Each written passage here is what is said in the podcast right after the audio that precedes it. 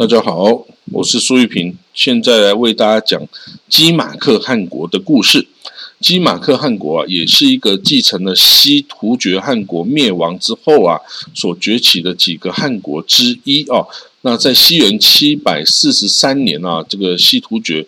被这个苏定方哦，这个唐朝的将军苏定方给灭亡了哦。那不久之后啊，在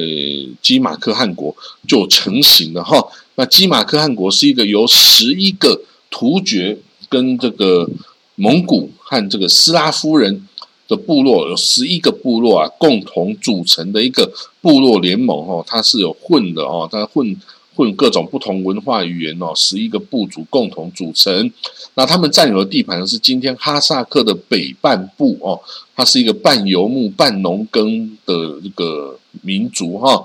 那也有人呢认为这个基马克里汗国里面有库莫西族，那库莫西啊就是当年这个鲜卑宇文部的后裔，然后那部分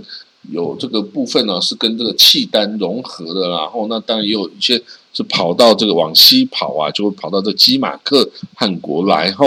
那这个汗国哦，基马克汗国的首领哦，原来官职是夏哦，这个夏。就是突厥哦，就是夏就是一个掌兵官的意思哦。那后来啊，他成立汉国之后，他称汉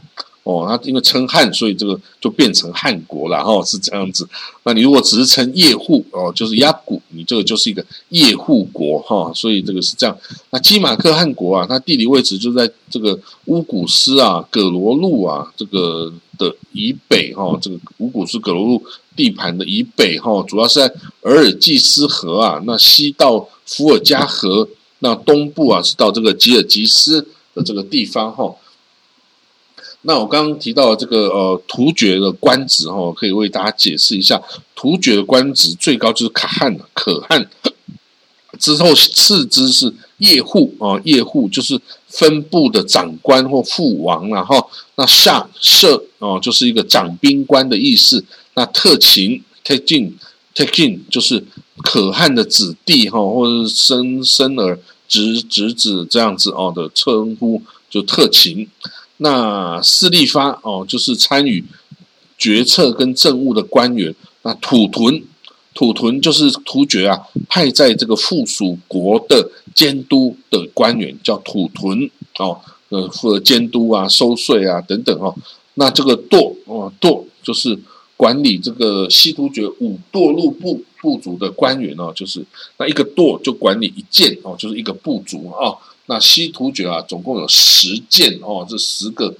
部族哈，所以有十个堕哦。那四金是什么？四金就是管另外五个努斯毕部族啊的官员哈。那伯克伯克是什么？这个伯克一直到今天的土耳其人都还在用哈，就是长官的意思哈。啊，现在就是。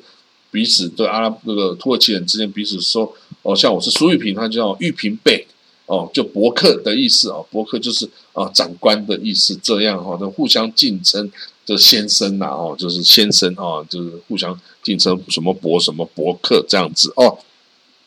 好了，那这个西元八百四十年哦，回鹘汗国被这个吉尔吉斯人灭亡哦。那也有一些回鹘的这个部族哈，迁入了这个基马克，因为基马克就是在这个葛罗路啊、乌古斯以北，然后这个葛罗路、乌乌古斯都是这个回鹘的这个后裔的国家哦。那后来这个基马克汗国啊，也是跟这个乌古斯叶护国结盟哈，然后呢，共同把这个另外一个也是突厥部族的佩切涅格人哦往西赶，因为这个佩切涅格人他是这个比较原始的这个。呃，游牧民族然后所以这个，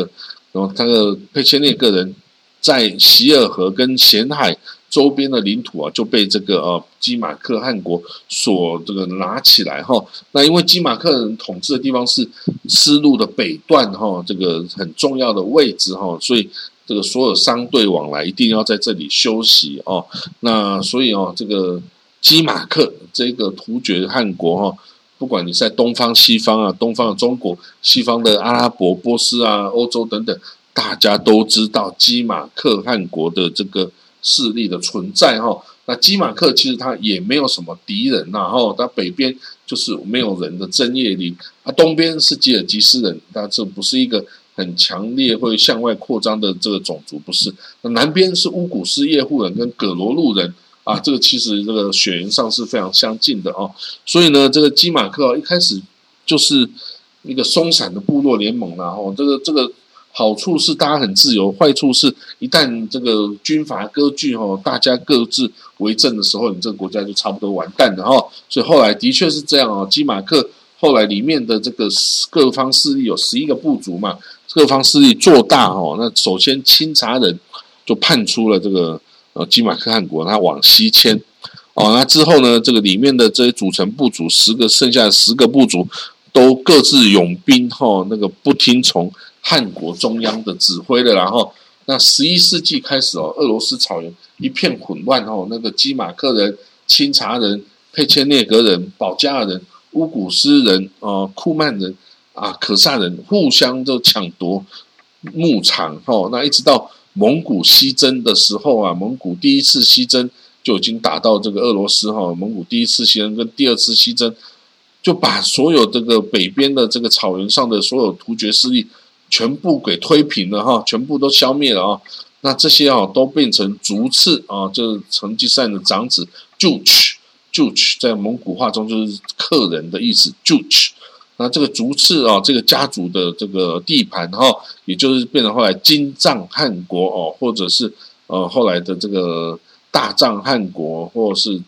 呃蓝藏汗国、白藏汗国等等的，就是在这块土地上哦所建立的哈，所以这个。呃，金藏汗国很大多数的人民哦，其实就是之前基马克汗国的人民哈。但是基马克人基本上他是突厥人了哈，他大部分是过游牧的生活，但是他也有筑城堡、定居的或农业的行为哈。那他基马克人养马、养牛哦，他也种小麦、小米、大麦、豆类，甚至水稻哦跟葡萄等等哈。那基马克人他信奉长生天哦，就是腾格里。哦，这个信仰哦，那也有祖先崇拜，那他们甚至用石头来刻祖先的人像哦，然后去拜祭哦，那他也会有这个很丰富的随葬品，跟着这个死人哈一起来入世。他认为这个入土之后啊，一旦再复活的话，就会用上这些生活用品啊，马啊、马具啊、武器啊、装食物的器皿啊等等哦，都很丰富哦，在这些基马克人的。这个墓园中哦，墓穴里哦，好了，那这个啊，就是所谓的基马克汗国的故事哦。那我们下一个再继续讲其他的库曼汗国的故事哦。那我们就下次见了，拜拜。